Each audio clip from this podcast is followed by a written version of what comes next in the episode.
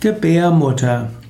Gebärmutter ist auf Lateinisch Uterus, ist das, der Teil des weiblichen Geschlechtsorgans, der das befruchtete Ei in sich aufnimmt.